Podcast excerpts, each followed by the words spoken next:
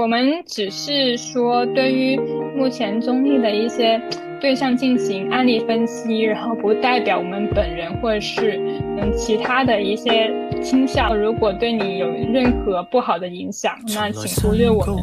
没那么高都不会去羡慕，为何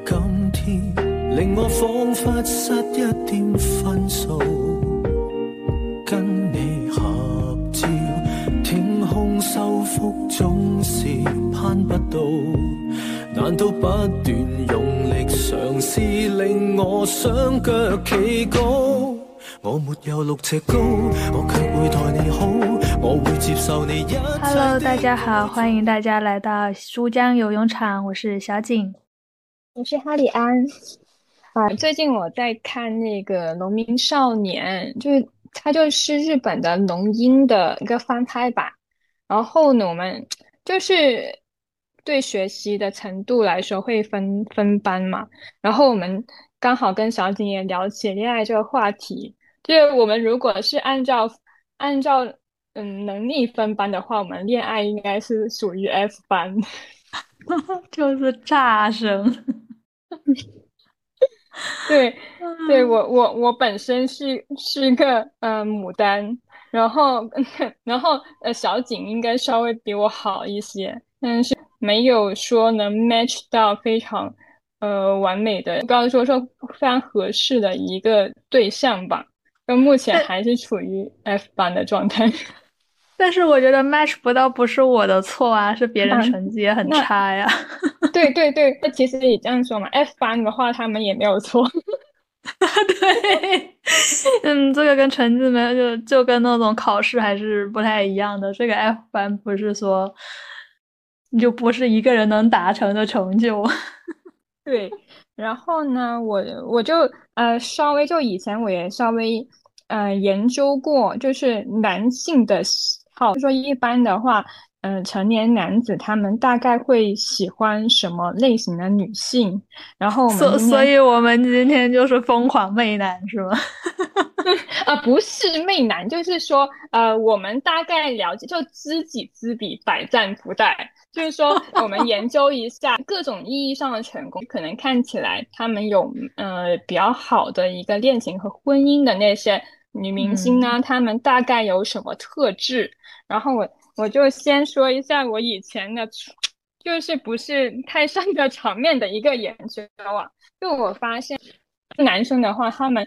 对于几个方面是非常看重的。就是其实男男女女也一样，女生也会呃比较看重男生的一些素质。呃，我研究下来内容就是说，其实。呃，越越多美好品质，当然是有更多人的喜欢。它第一个呢，其实有的男生最为看重的一个就是，呃，有美丽的一个外貌。就是这个美丽呢，它包含着说我们的呃脸蛋啊、身材啊、身高等等，也算是美丽的一个范畴。然后这个也是对于女性来说，也是。非非常难维持的一个状态，因为第一个就是爹妈生的嘛，第二个就是说，即使花大力气整容，哎，还要不断的去复检啊，什么鬼的，也是非常难保持。那身材这个就更难了。我说实话，就如果一个男明星他最后的那个恋爱对象是个网红脸，我就会。对，不喜欢吗？对我，我就会对这个男就男明星的印象大打折扣，就觉得哦，原来你那么 low。但是你想想嘛，那你自己也是很喜欢看那些有美男的电视剧，说明外貌来说是对于人类来来说都都是很重要、很看重一件事。哦，不是不是，就是嗯，我概念里面的网红脸是不好看的。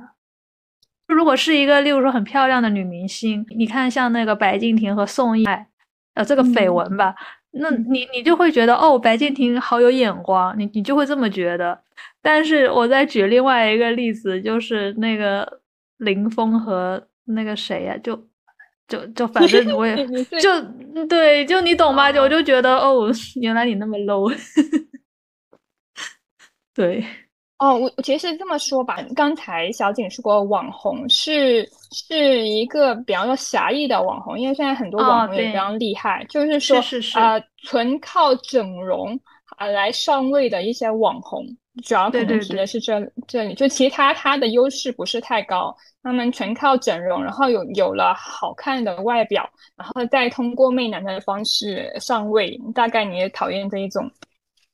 啊，那那媚男他媚男我也不讨厌他了，就是我我不讨我不讨厌这个女生，我我是我是觉得这个如果男明星是这样的一个恋爱对象，我会觉得这个男明星的质感就很差。嗯，我我我明白，就大概就是林峰一开始被拍到呃，就是潘潘双双的床照的时候，然后潘双潘双双就是一个艳星啊，可以说，然后觉得哦，男人就喜欢这种胸大无脑的。就有种有种诧异感，然后觉得有点落差，是不是？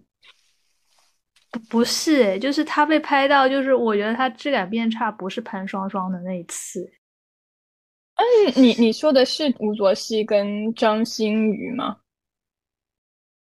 哎，天呐，香港那几个男的，就是好几个被拍到那个什么的，我都觉得，嗯，哎，不记得了，反正就是，反正就是。就类似吧，我也不觉得说一个女明星，例如说你艳星，你一定是，例如说胸大无脑，人家舒淇不也是艳星出来的吗？你也会觉得她很有质感啊，对吧？嗯，就是说艳星也有很多个语词，就是比如说说 A B 女优里面也 也有，各个老师之间的发展也是各个不同。对对，所以我觉得是这个这个人的一个公众形象吧，也是有一些大众的一些刻板印象，然后你就会觉得哦，嗯，大大致了解。对，然后除了这个美丽的外表呢，就是男人呢，他们也很现实，跟女人一样，人人都一样，就是都喜欢财富、有身份地位的人。然后呢，还有一个重要的需求就是希望你的伴侣是健康的，最好最好是如母亲一般关怀他的，有温柔服从的特性。这是大致是我我了解的，就我内心所所定义的男生可能会喜欢这方面的特质。嗯，本质上就是找一个。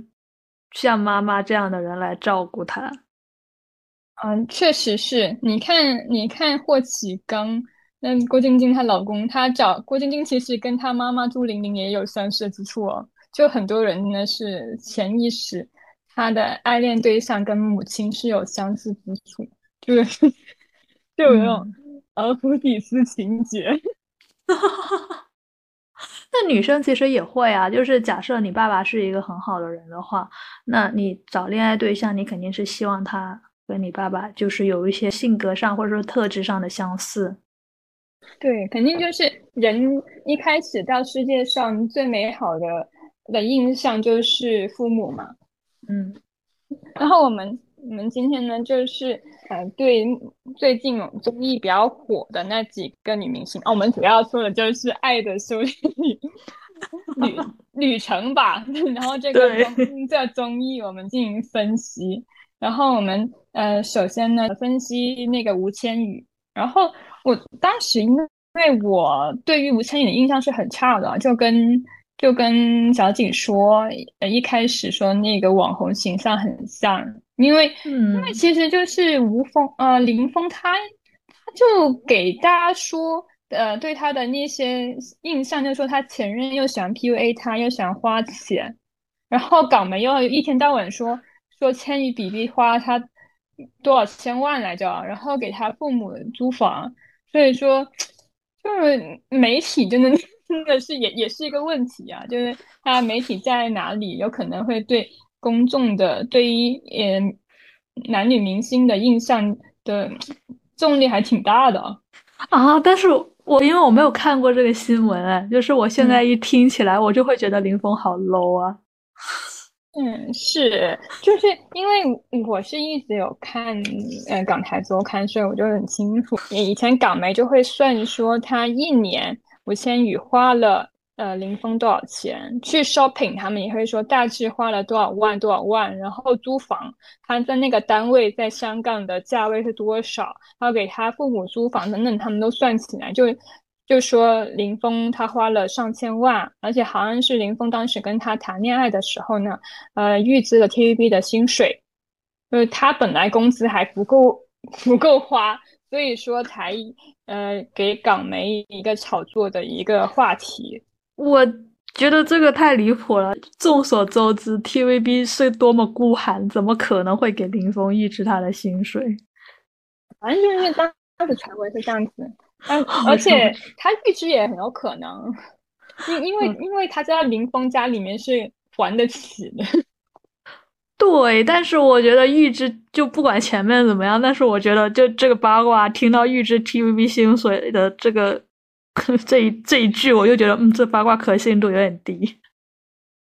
反正就是这个八卦就这样流传出来了，然后我们再一次看到吴千语这个形象也是。通过这综艺，因为这样这这综艺上，呃，千羽他上来之后呢，他的口碑就大幅的的更改变了。大家都说，哎呀，吴千语好厉害啊，终于能嫁入豪门了，就跟香港的口碑完全不一样。当然，那我觉得他可能也也有在小红书上面有有发水贴在洗，但是真的是大家在对他的印象是改观了。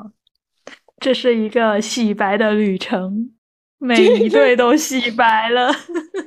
对，那那我所以我就很就认认真看了一下他的呃社交账号，然后我觉得我看了他社交账号之后呢，其实我觉得还加上看上看了节目他的表现之后呢，其实我对他的印象也是改观的。嗯，第一个，她确实是一个非常年轻美丽的一个女孩。啊，这个其实美丽确实在。世界上也算是一个稀缺的一个资源，就是特别是对呃伴侣的胃口的美貌啦。然后呢，我觉得她是非常你掌握怎么去向上社交的，因为呃根据港媒他说的，就是他们家其实是卖叉烧的，然后他中学开始就背名牌包，就能跟跟富二代一起玩了。很厉害哈，就其实就是想到我们以前初中就是很无邪的情况，觉得他这样子已经开始打造，已经很厉害了。就如果我我是个算是个社恐吧，你就让我去跟一个普通的人搭讪，我觉得也很难。何况是呃大家的环境有差，你还要去抹平这些 差距，然后跟他们成为朋友，真的很不容易。太厉害了，我觉得他情商肯定很高。对，然后呢，后来我也看了一下，就是觉得他应该是一个非常有框架感的一个一个女孩子，因为确实，因为她跟林峰的四年还是五年的恋情，给她带来太多的负面的传闻了，然后她饶是没有一句对前任的。负面的一些评价，嗯，对，然后也没有去抵抗这样子，而是任由这种黑红的新闻呢继续播下去，确实是一个正常的，无论是普通人还是明星来说，也很难做得到。嗯，可以说是一个非常坚强吧。黑红其实也是红了，但是但是完全不辩解，真的很艰难哦。就他忍了差不多十十一年，现在他三十岁了，他才第一次就跟大家说我不是真的拜金。我觉得能忍那么久的话，其实真的是，啊，真的好 好好厉害。我觉得港媒真的很喜欢说女生拜金呢。就你你记不记得陈奕迅的老婆不也很喜欢买包包吗？然后大家都在。对吧？然后大家都在那里说说他啊，一年买几个包，然后怎么样？我就觉得我那陈奕迅乐意啊，就是自己老婆，他又那么能赚钱，为什么不呢？就我觉得港媒的这种表达其实是很很父权的，不不只是很父权，而且是很封建。就哦，那那 那港澳就是这样的呀。对，就是嗯，就就不仅是吴千语这种，可能就女朋友吧。但是你看，像陈奕迅，人家陈奕迅都没有意见，可能陈奕迅的妈妈可能有点看不过眼，然后就然后港媒也这么说人家妻子啊，我就觉得好离谱啊。哎，然后呢，我感觉就是。就是我跟跟他呃，就看她跟她老公的当时还是未婚夫的一个交流的情况啊，她确实是感觉是没有说哦，我我是讨好你的，就是虽然没有表现出任何媚男那种表现，反而像是男孩男孩子样子比较刚强，然后呃大大咧咧那样子，我觉得是这样子，就是可能真的就是我现在有反而有点相信那个。流星花园那个说，你贴上来的公子哥可能真的不喜欢，可能必须要有展展现个人的一些特质，才会让人高看一眼。那肯定啊，就他们这种的公子哥，大把女孩子贴啊，都一样啊，对他们来说。对，但但是他贴的手法肯定是跟以爱为营那样子是不一样的，但土味的不一样。嗯，但是这个可能不具备普世的学习方法，因为我觉得日常生活的男孩子没那么多女生去贴。哦，我倒是觉得，因为我认识很多男孩子呢，他们都非常受欢迎，真的贴的人真的好多，然后反而是男孩子他们变得很八面玲珑啊，嗯。就是说，感觉就是无论就是谈恋爱，真的还是有用的。就无论是坏的经验还是好的经验，反正都是有进一步的经验。嗯，也是了。我也觉得，就是恋爱其实是需要学习的，只是说需要修炼，对，非常需要修炼的一个技能。对，只是说从小到大修炼的不是很没那么成功吧。然后呢，我们就讲下一个，就是 我们这个熹贵妃。对，熹贵妃这个就是我们重点研究的对象，因为因为确实是她上的综艺真的太多了，所以说我们能借鉴的点也很多。来看，嗯，看出她更多的出场的时候的一些反应，还有她跟伴侣、跟其他人的一些相处的一些细节。是，主要是那个他和何猷君就是追求的这个阶段有在综艺上呈现了，但是嗯，虽然说是综艺，但是我觉得有一部分是演绎的样子，但是他们两个人我觉得还是比较真实的，而且你日常生活你追求一个女孩也是这样，你肯定是愿意把你嗯最好的一面给她展示嘛，所以说我觉得那个综艺还就是我。补我们两个人补课补下来都觉得，哎，好像还可以，就是因为那个综艺我们原来都没有看过，就我们连夜，嗯，对，补课小景是 是是连夜补课，然后我这是今天早上补了他的三分之二 的一个，哎呀，真的是好好努力啊，就真的补这个课，对，就觉得越看觉得啊，真的好有意思这样子。对我们通过就是熹贵妃、西梦小明跟跟和 Mario 他相处的一个情况的时候，其实也对我们男女交往的时候，其实应该可以借鉴到的。首先呢，呃，其实小明呢，他他是能符合传统男性的一个要求，就是说他无论怎么样，他都不会作为主动方，他是作为被动方。然后就是符合男性的狩猎的一个本性，嗯，而且他长得挺好看的，而且长得高，就是像我们这边南方的男孩子，其实是挺喜欢高的女生的，就特别是长得相对没那么高的男生，改变基因嘛，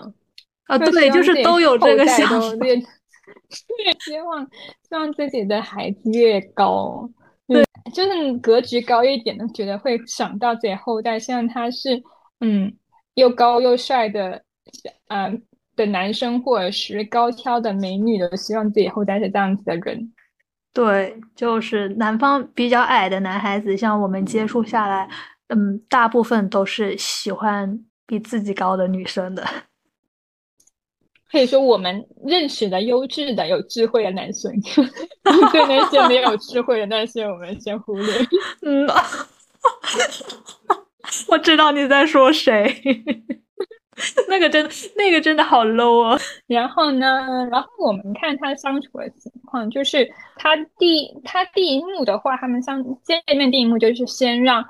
奚梦瑶就是像选择他喜欢的东西，然后就一上来就是奚梦瑶在见 Maria 之前，就有两个管家式的人物去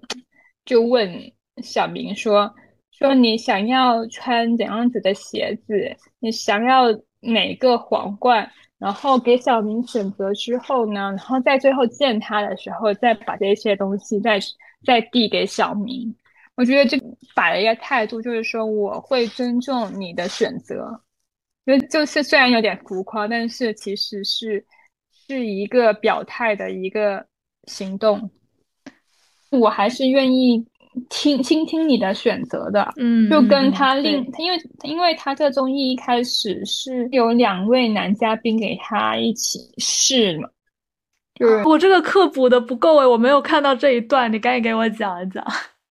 是一开始就是说，呃，一它里面有三个女嘉宾，每个女嘉宾的话都会有两个。被认的选择，然后每每人都是给两两位嘉宾，就是男嘉宾的话都有三次的约会的机会，然后呃试完这三次机会之后，再让让女嘉宾选择哪一个男生作为以后一继续相处的男嘉宾。哎，那那奚梦瑶有约会另外一个男生吗？有啊有啊，我要跟你讲，就是一开始，那就是 Mario 这边，我们先说 Mario 这边，嗯嗯嗯，他他是先先给奚梦瑶选择，选择完之后，再他当时是戴了面具的，然后揭下面具，然后告诉他我是你姐姐的，我我我是我我是你朋友的的弟弟，然后然后当时奚梦瑶就感觉就是很尴尬，我觉得应该应该也不完全是演的。就是说，对，应该不是。对，当时我很很注意看，因为我看到他的的动作是一种抗拒的那种姿态。对，我觉得你正常，你想想都知道了，就是你好朋友的弟弟，你也会觉得很奇怪。就算是同学的弟弟吧，差六岁，那肯定会 心里满是怀疑，因为其实。他已经算是，他是二十八岁了，他已经算是一个国际名模。虽然当时他有一点挫折啊，但是他也算是在世界上有头有脸的人。他肯定觉得，呃，这个恋爱不一定成的，但是我也怕我丢脸呢。哦，他有这种想法。他刚开始他还没有摔倒的事情，他们他摔倒的时候是他们第三次约会的时候，他才是摔倒的时候。哦，是这样子吗？这个啊，对对对。嗯，那时间线是这样的，怪不得一开始他的形象都是很好。然后呢，呃，男生就是很聪明，他第一时间呢，就是呃，就是把面具摘摘下来之后呢，就跟他互相介绍。然后呢，然后那个综艺真的还是很搞笑，他就让让那个奚梦瑶做选择，就他选择是谈。何猷君脸蛋还是壁咚，就是都很尬。这种选择就是强行就给增进他们男女嘉宾的一个接触吧。然后当时小明选的是壁咚，然后壁咚完之后呢，嗯，何猷君他当时选的下一个约会的地方就是就是那个宠物店。对，然后因为他是可能稍微做了调查，知道小明他是，他是家里是有养狗狗的。哦，对我我觉得其实约会去宠物店约会还蛮妙的，就是当然我觉得普通人你就不要随便买一只小动物，但是如果知道女生喜欢这个的话，我觉得是个很不错的地方。对。对，就是假设你这个人不咋地，就人家女生看动物还是蛮开心的。但是还是领养替代购买了。然后他们，我觉得他们刚认识有点熟，但是又不是很熟的时候，然后可能双方有点想要了解的意思。我觉得他们玩的那个，呃，就是抽那个乐高，那个叫什么呀？就是啊，抽那个积木。对，抽那个积木，然后积木上面有那个，例如说为对方做什么事情。哇，我觉得这个小小道具真的是很增进双方的认识理解，然后还就是又有点暧昧。你你你有没有发现，就是说他们约会的时候呢，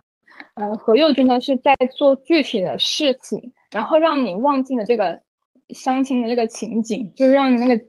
氛围会会更轻轻松一点。哦，对对对，会的会的。哎，那我想知道，就是奚梦瑶和另外一个人就是约会的时候，他是什么样子的？我那个那个我没看，那个课我没补上。那那个就就我我其实也不太没有看完全，就是 也真的很尬。那个男孩子呢，他是比他大十岁的，可能也是想通过这个节目呢，呃，想搞点热度。因为我发现后来我搜索这个人，他也是多次参加那种相亲节目的。然后他一开始呢，就是给他播了一个 VCR，就就其实就是展示说他是经常去旅。什么？我我我没听错吧？就是给奚梦瑶播了他自己的 VCR。对，就是他 拍拍了一个他 VCR，他不是说本人在怎么样，他就是拍了，比如说是旅游呃旅游的那个小红书那种视频，就是这种展示自己的。但是我觉得说，我当时就觉得很疑惑，他他有做了嗯前期工作吗？因为奚梦瑶她是国际名模。她应该是非常对世界的各种东西，她应该都见识过的。我觉得，嗯，所以说还是弟弟认真一点，就是谁认真了解你，然后开始安排约会，我觉得这个太能看出区别了。好救命！对，其实就对，然后呢，很搞笑，节目组可能有有剪嘛，然后就是先尬聊。然后尬聊之后，那男生可能本人也不太会聊天，然后，嗯，然后呢，就带到一个公园，公园里面他们要要去爬山还是怎么样的，然后有一个很长的一个楼梯，然后他们就是说玩一个游戏，就是就是说，如果呃我我就一方说一个事情，如果呃对方没有做过的话呢，他就能走走前几步。然后，如果对方做过的话呢，他就就是对方往前走几步嘛。然后他就是通过这个方式互相问问题，然后了解奚梦瑶她一些特质嘛。然后那个男的很尬，就是他就问一些问题，他就说你能不能接受年龄问题？然后就是一开始就是太快把自己的目标给暴露了，我觉得就。就很搞笑，然后最后到那个呃楼梯顶的时候，他就说：“呃，我喜欢你。”但大概就马上就表白了，还是见第一还是第二次的时候，然后，然后金梦瑶当时就是很惊讶，他就说：“我们才见了还没有四个小时，你就开始说这种话，就是觉得很很突兀，而且。”就是明明你你能上这种节目的话，你对对方表白，呃，对对方有心思，其实是真的。就是说过于快的把自己的的意图暴露出来，就是其实就是说恋爱的话，可能是一种像是走流程，对对对，走流程的，然后也不能像是就走对流程的时候，你要通过艺术化，不能把这流程全都读出来。哇！我听完这个描述，你知道吗？我听到爬山，我已经很冒冷汗了。就我觉得，除非是很运动型的女生，我觉得没有一个女生愿意刚约会的时候去爬山。我的天呐！啊，什么？而且最搞笑是什么呢？他他一一边在做这些行程，一边然后他还拿那个纸条出来，就是他真的是在一个一个对着流程的走。被奚梦瑶看到了，奚梦瑶觉得很搞笑。哎，那奚梦瑶，例如说，就是跟一个这么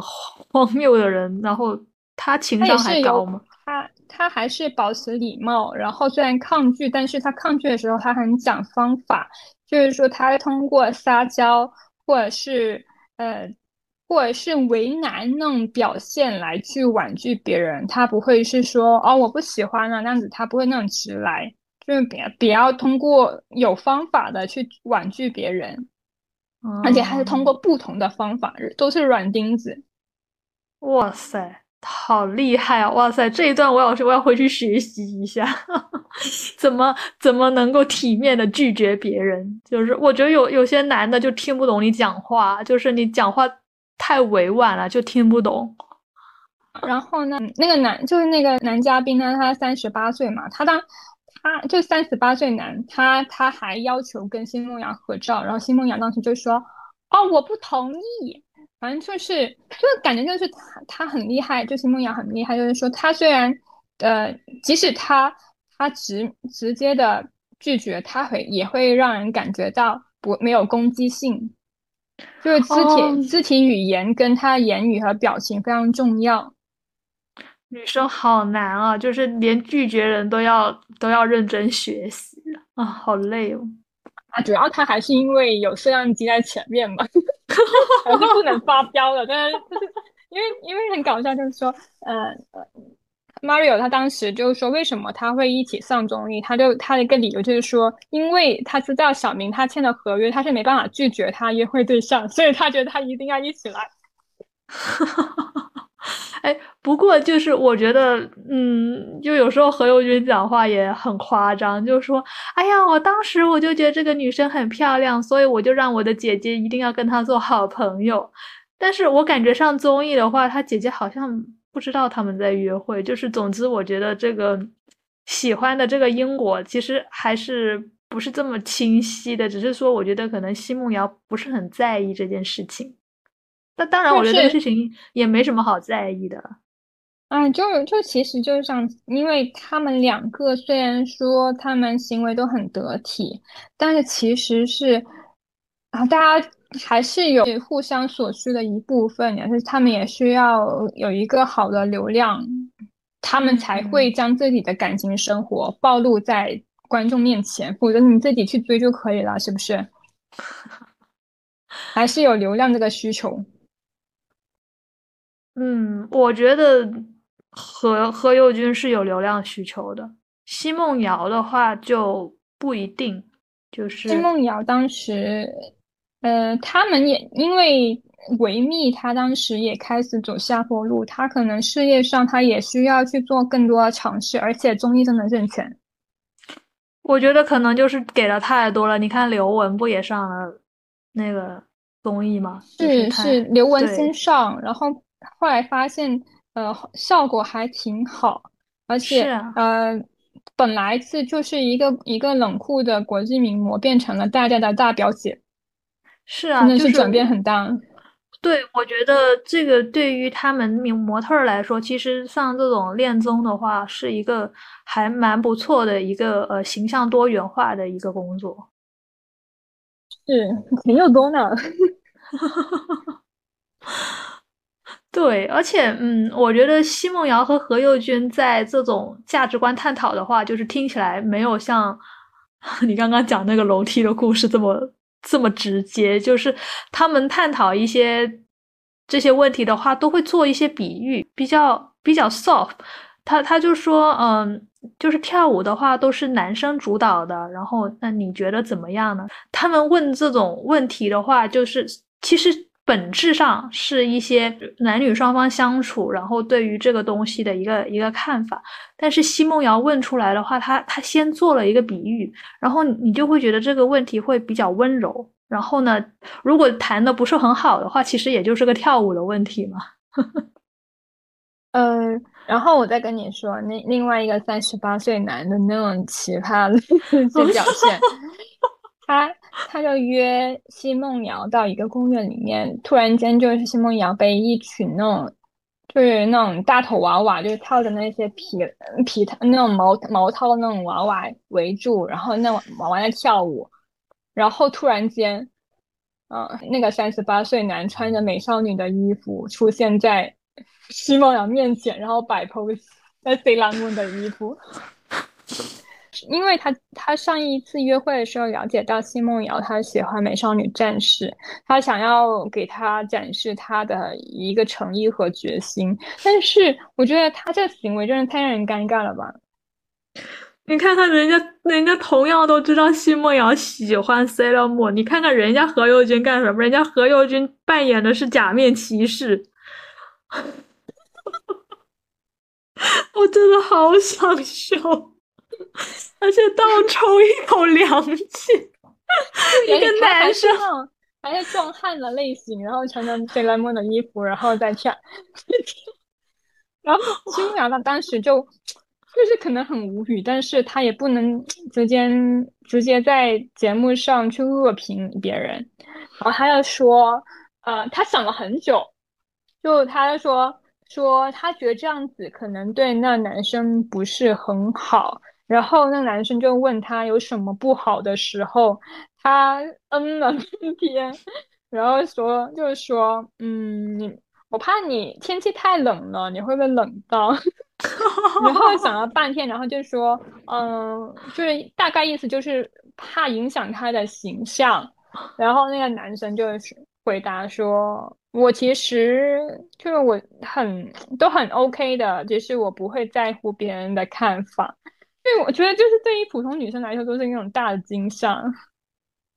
我觉得我听到就是一个大惊吓，我我觉得你就毁了我的 C 了。我我现在就是脑洞，就是我都没看画面，我想象一下，我都倒抽好多口凉气，我我都觉得哇，我我都不知道该说什么好。哦，我觉得其实也暴露出这个男生他可能没有一个非常良好的一个恋爱的经验，他可能就是说以前的话都是单方面讨好的那种形式来谈恋爱。那你因为他能上节目，可能是他的，呃，他的水平也挺挺可以。其实是有有一相当一部分女生可能就是很会贴上来，他不。就是不费吹灰之力就能获得女生的欢心，导致说他现在要去追求一个高位的一个女士的话，他表现的是不知所措。那那你说贴上来这件事情，人家何猷君贴的不是更多吗？你这话说的，你你有人家何家有钱吗？是吧？如果按照这样来讲，啊，那还是这个男的自己的问题啊。那当然了，当然了，就就是说，就你看，那么多富二代的话，每个富二代表现的 个数字也是不一样。是啊，人家何猷君多会谈恋爱啊，他们的相处就是一看就很舒适，而且是高手过招。而且他们，你想，他们第一次约会，除了刚见面的时候有点尴尬，我觉得他们的约会是渐入佳境的，是。就脑回路啊什么的，其实还蛮一样的。我觉得这两个人就能聊到一块去，而且对，而且而且也能就是能理解对方的一些言语上的一些可能在节目上不是很方便说，但是嗯一些暗示吧，也不能说暗示，就是一些一些代词的一些理解啊，就是说那个。说那个何猷君是外星人呐，然后跟他跟奚梦瑶就是地球人的区别，其实就是一个家境的一个区别嘛。但是你可能在节目上直接讲这样不是特别好，所以说他们就用这样的一个方式来做一个比喻，或者那你其实是在探讨这个问题，但是你在呃别人听起来就是你有了一层比喻的话，那这个理解其实不只是一个家境的理解，你可能有就是。就是觉得双方差距太大，也可以说是，嗯，年龄啊，或者说是其他的一些方面吧。就我我觉得他们两个人真的好会讲比喻，而且能知道对方在比喻什么。就就是感觉是一句话，他好，然后一他表达两套意思，而且两套意思都都要在考验，觉得好难呢。对，好难啊，好难学习。F 班真的很难升到 A 班啦，真是的。然后呢，啊，就是在这个外星人跟地球人的比喻之后呢，呃，Mario 他就马上就就给小明答复，他就马他接下来这个场景就是说，呃，他愿意为小明，然后努力学习，呃，做地球人，去做出接近他的样子。然后他当时像一个，就是到菜市场去约会，他们就开始买菜，嗯，然后很搞笑，就是就是明明小小明他能认识到不同的那种蔬菜，但是他不会做饭，但是我觉得很疑惑。哦，他是说他小时候经常跟他奶奶还是外婆就是逛超市，然后可能逛，对，就是他只是逛的多，然后可能你你小朋友你父母也不会要求你做饭嘛，对吧？哦，那也很正常。我其实觉得这个其实是是奚梦瑶一个很厉害的一个招，就是觉得其实这个这招是双赢的。第一的话就是 Mario 给给小明展示了他决心，就是说。我我会努力的接近你，然后小明也是通过这方面呢，嗯，让 Mario 感到一个新鲜感。你说谁会带着赌王的儿子去逛场逛逛菜市场呢？然后让他知道说，你这个世界上虽然你很聪明，读的是麻省理工，但是有很多东西你是不知道的，比如说你这是葱还是糖齁？对，就就是说，让他知道说，哦，我们两个互相有自己的所长。我知道非常多你你不懂的世界，而且会让人觉感到新奇，因为人很很天然的就是喜欢那种未知的、不确定性的东西。是的，而且我觉得，你想嘛，就是两个男嘉宾都有在孔雀开屏，但是你看何猷君那个屏开的，我觉得真的是。又有分寸感，就是尺度拿捏的刚刚好，而且又不会让别人觉得很很难下台、很尴尬或什么之类的。整个恋爱下来，我觉得他最什么的就是他弹琴的那几段，就是他先展示，向小明展示了一下，说我听过的音乐，然后我都能弹出来。我觉得是个女生都会觉得哇塞，好厉害。然后这这首先就是展示了我的水平。然后接着他水平，对我男女生都爱的，就是对很聪明这件事。对，首先很聪明，而且是很，就我觉得这个技能不是说，不是说是个人就会的，就是我觉得首先他自己水平也很高，而且我觉得他是练过的。然后接着他还，他不仅是做了这个，然后我觉得最感人的就是他唱了那个那个李克勤的《高妹》给他听，就那首粤语歌。啊，真的吗？那后面是吗？对对对，哇，我觉得那一段很适合他们之间的关系。这首歌，因为奚梦瑶本身就就很很高嘛，以词寄情嘛，就是就就说什么我没有六尺高，我却会对你好。什么？呃，你你是我的那么我接受你一切的改造，就是这个东西，就是他的歌词十分的契合他们当时的一个身高的一个。呃，一个情况，然后也契合了那个何猷君要表达说我是愿意做一个地球人的一个词。哇，我我说实话，我我这么久之后，我就其实我就是看了看，我看我他唱高妹这一段，我觉得真的是特别吸引人，好冷，对，真係好冷，我都是。就确实是很认真的，而且这首歌就很适合他们现当时的那个状况。你听了，你就会觉得哇塞，这首歌就是他们之间当时的一个状况。虽然说这个东西很套路，也很老土啊，但是招这种东西不在老土，就是在于有用。怕高，嗨，最紧要骚。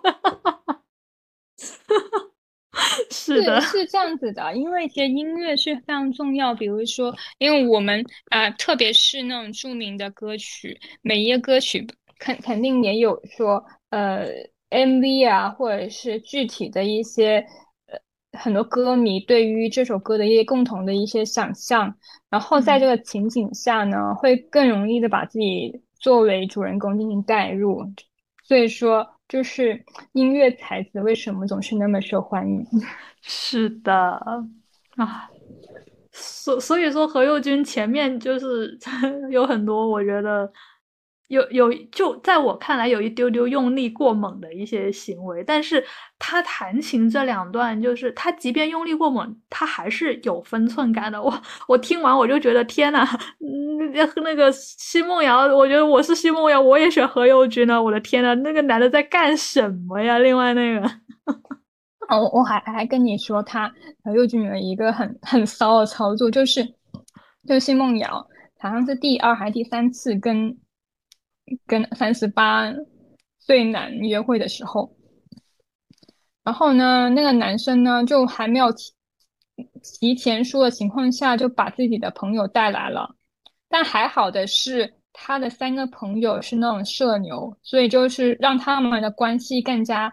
融洽一点。因为本来奚梦瑶跟那个那个大哥，他就其实是感觉就是接触起来是是有磕绊的，他们没办法说很好的进行聊天和和约会吧。然后有朋友在的话，他们还能玩游戏，就就就跟酒吧里面一样，就能玩起来。然后呢，这时候 Mario 就开始骚操作了，他就给他提前，就是他们呃录节目的地方是不一样的，就是跟那个三八男是在北京，那 Mario 提提前就就去了北京，然后打电话给小明说说，就大概是说他吃醋了，然后他也想。去探班，然后就变成了 两个男的在一啊将奚梦瑶夹在中间，然后对面是那个三十八岁男的三个朋友，真的是，因为我就带入的话，觉得奚梦瑶就就要爆炸，然后但是小明他很好的解决这一点，然后他们就玩游戏，然后小明他可能。不知道他是真的这样还是故意为之，他就一直输，一直输。三十八岁的大哥呢，他就一直就帮小明喝汽水，然后，然后呢，那个 Mario 就后一开始就就就继续玩，然后后面就说说那到后面的时候，他他就也说那我也帮忙喝一下吧。然后当时，呃。小明他就偏向了偏向了那个三十八岁的大哥，他就说：“哎呀，你喝太多了会不会受不了？”嗯，然后当时这件这件事情让让何猷君他有点生气吃醋了。然后但是在节目间的时候，呃，静姐她道出了女生的小九九，她就她肯定是为了让他生气啊，就是要让他吃醋啊。我觉得就是静姐她分析非常对，静姐她分析就是说，她因她觉得是因为。呃，小明内心已经的他的天平已经倾向另外一方，他知道接下来要辜负的是那个大哥，所以他提前给了补偿。就觉得觉得这静姐真的太懂了。静姐也是也是也是那个万花丛中过，片叶不留声的一个一个一个一个 经验高手，高手对高阶玩家，对高阶玩家。哦，对你，你说到这个，就是我们下次可以聊一下那个已经不能再再公开露面的许晴，他也是很厉害，他也是非常高阶的玩家。哎，他，我我说实话，我也不知道他的事情，但是我看他拍那个电影，哎呀，忘记拍，就是跟彭于晏一起拍的那个，我就觉得哇塞，这个女生真的是。很会撒娇，而且眼睛会讲话。她不是参加了那个姐姐嘛，然后不知道跟哪个男明星，然后在那里旁边那里看着，就是叫华晨宇，华晨宇啊，对，可能就是华晨宇的粉丝不是啊。但是我我们作为路人的话，我就会觉得哇塞，这个姐姐好厉害，就是随便看着一个男生都是那种。小女生的神态，哇，这个真的是好难得啊！就是你想在这个这个年多岁了，对，保持这样子的魅力，是就一个年龄这个阅历的女生，哇，我觉得我都做不到对随便一个男生叫什么，你能表达出这种神别放电，也不是放，就我觉得也不是放电，就是她，我觉得她是很自然流露的一种一种小女生的神态，我觉得我都流露不出来。我都觉得，嗯，真的很厉害，就没有受过苦的一个美丽的女孩。是的，然后一直受尽她的外貌的红利，所以她一直没有改变。对，我觉得她 确实很厉害。然后，对，然后我们继续说说着这个呃小明 小明的情况，然后后来小明就一直输嘛，然后就就静姐道出这个事情，小明他就默认了，然后呢，然后最后的话，然后呃玩了一会儿，然后何猷君就说说哎呀，我我们是时候要走了。然后就我们每明天要去上飞去上海继续录影，然后然后他意思就是说想跟小明一起坐车去机场嘛，然后大哥就表现出说那我我载你们去吧，然后小明当时就是拒绝了任何人，然后他独自前往机场。哦，小明也好厉害啊，就是我谁的茬都不接。但是这个是最好的，哎，对，那他后面那个何猷君，就是第二天他就啊高能就来了。第二天的时候呢，然后是到何猷君跟金梦瑶录影，然后何耀军他就请了一个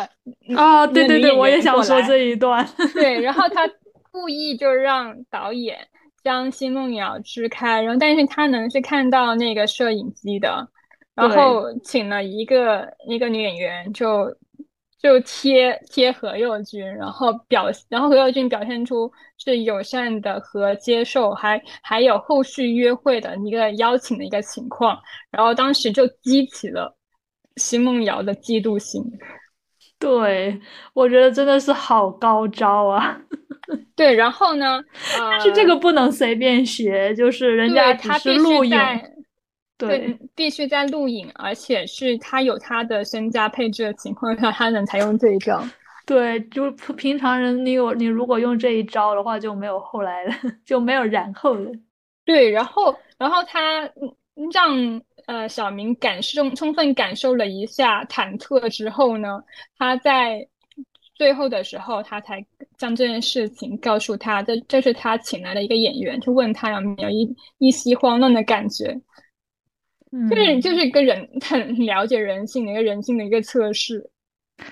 对，但是这个不能随便用，对，就是很适合他量身打造的一个招式，而且而且我觉得奚梦瑶在回答这个问题情商也很高，他先开了个玩笑说，嗯，我会拍个照告诉你姐姐，就就这是一个玩笑嘛，而且就是会让这个情况不会特别的尴尬，然后可能也。想回避一下回答这个问题，但是他他回答这个事情的时候，他他这个回答，我觉得真的是就是先先让气氛没那么尴尬，然后也不是很想暴露自己的意图，然后何猷君可能对把这些筹码先先拢起来，不不提前暴露。对，而且高手玩家，这真的是高手玩家。然后然后他回答，那他说问他有没有一丝丝的那个什么的，然后何猷君不。不是很满意这个回答嘛，就是想继续追问他嘛，就两个人都是高手，然后他小明就想了半天，然后就说，嗯，我把你这个行为找了很多合理的理由来合理化你的行为，哇，我觉得这个回答也很高招，就是他我也不说我嫉不嫉妒，就是但是我还是，嗯，就总之就是我不说我自己，我已经表达到我的意思了，但是我是在以你的角度来表达我的意思。就就总之，我觉得哇塞，奚梦瑶真的情商好高啊！对，我觉得这就是他所有的回答里面，这个是最高质量的。那说明就是跟跟之前那个大哥问穿着那个那个 c e l m 的衣服的是问他他有什么感觉的时候，他就没有那么花心思去回答这个问题。哎呦，你你不能跟随便哪个人都花心思啦，肯定是要跟值得的人花心思了啦，就好累的他们。对，然后他就是意思就是说，既不呃暴露筹码，而且也是通过这样就回答来暴露，就是说他是心里面是倾向他的，而且就是他以以男生的方面的角度来考虑。对，还。就总之，我觉得哇，水平好高啊，真学不会。我觉得这个是有 他很多工作经验在里面的。他们可能做模特啊，你得跟很多的嗯甲方多方对多方接触，沟通，而且还要去拿拿赞助的衣服，然后上节目，还要还要去争，呃，去就是因为他他们模特太多，竞争很大，他们要跟很多高层保持关系，然后也也是很聪明的，通过。嗯，通过跟高层合作的时候学到他们那些手腕，觉得是这样。而且新木阳以前也是不是也跟那些呃高管谈过恋爱啊？那不知道这个不是不是很还没有还没有。追踪到这个程度。对，而且我觉得就是模特儿有一个很好的地方，就是他们的感情，其实我们大众的感官其实是没有的，就是你你不会说对这个人的恋爱有什么太大的印象，然后你得除非是说像那个大表姐跟那个谁啊、国内那个男男明星叫什么来着？哦，我知道，呃，井柏然，对对对，就是除非是跟井柏然这种演艺明星谈恋爱，不然的话，他跟其他的的一些恋爱，我们其实都不是很关心，然后也不会太知道。对，就何穗她只有跟呃陈伟霆在一起的时候，我们才知道。是的，就我觉得模特儿还就是虽然这个工作竞争很激烈，但是嗯，跟演艺明星比起来的话，他们会有更多的神秘感，而且呃也不会过于暴露自己的一些私人生活吧。嗯，对，总之，熹贵妃是是一个非常高的那个玩家，他值得、值得哦长孙之父。你这话，你这话讲的好嘲讽啊！但没有这个意思啊，就是我们是觉得真的是很厉害的，虽然这是个调侃。对，后面的我都还没有学到呢。嗯，哦，后面后面我给你补一下剧情，就是后面的话，那个奚梦瑶就出现了那个维密上那个很经典的那一摔嘛，然后摔了之后呢，他可能整个人的心情很不好，因为我觉得这个是事业上一个很糟糕的一个挫折，就是他可能再也不能在 T 台上走路了。对他之前说过，他之前说过，如果他摔跤的话，他就不不继续做模特了。对，那他摔了一跤，然后何猷君就鼓励他嘛。然后他何猷君鼓励的方式不是说啊你不要在乎或什么之类的，他他鼓励的方式是就我带你去蹦极，然后告诉你就是一切都会好的，而且我会又坚定的支持你，就是我永远在那里支持你。哇，嗯，我觉得这个是不管哪一个层次的人，你就是你在对方失意的时候，你你会有这样一个坚定的选择或者坚定的支持，我觉得都是超加分的，而不是说哦你很好的时候我喜欢你，你不好的时候我不要跟你什么。就我觉得那个，当然何猷君也有这样的底气啊，就是他可能家境很好，他也不是很在乎说这些东西。但是你你愿意做这个东西，你就会觉得哇不错。就是虽然 虽然我觉得这个这个东西跟支持他没什么关系啊，就是蹦极，就是我可能没有看前因后果，它深深层次的含义，我觉得是很很很有用的。而且他选这个蹦极这个活动很就很好，因为他是通过一个吊桥效应吗？你说？呃，通过一个怎么说呢，使你就是，嗯、因为你蹦极的时候，你会觉得有生理身体上会有生生命垂危垂危那种假象嘛，然嗯后就感觉是整个人整个身心感觉就像重新活了一样，然后你重新上来的时候，你你会有那种假死濒死的那种呃虚幻的感觉，然后会让人感觉他事业上的失败可能就没那么重要哦，但是奚梦瑶是没有蹦的，只是说何猷君蹦而已。啊，他还带蹦了。啊，对，就是就是何何猷君玩的，然后奚梦瑶不敢玩，他只是说，嗯，他其实就是用自己的行动告诉你，没有什么大不了的，你看这个没事啊，就你看我试试看，我你就是鼓励他尝试一下别的事情。总总之，我觉得他，而且而且他这一段还有那个很很就很后面那些营销号很喜欢看的一个名场面，就是他和奚梦瑶约会的时候，然后可能就是节目组就给了一百澳元，然后给他们在澳门约会嘛。然后 他们给钱的时候忘记算服务费，所以说就是何猷君只能打电话给他姐姐，让他姐姐过来送钱。嗯，我还没有看到这一笔。对，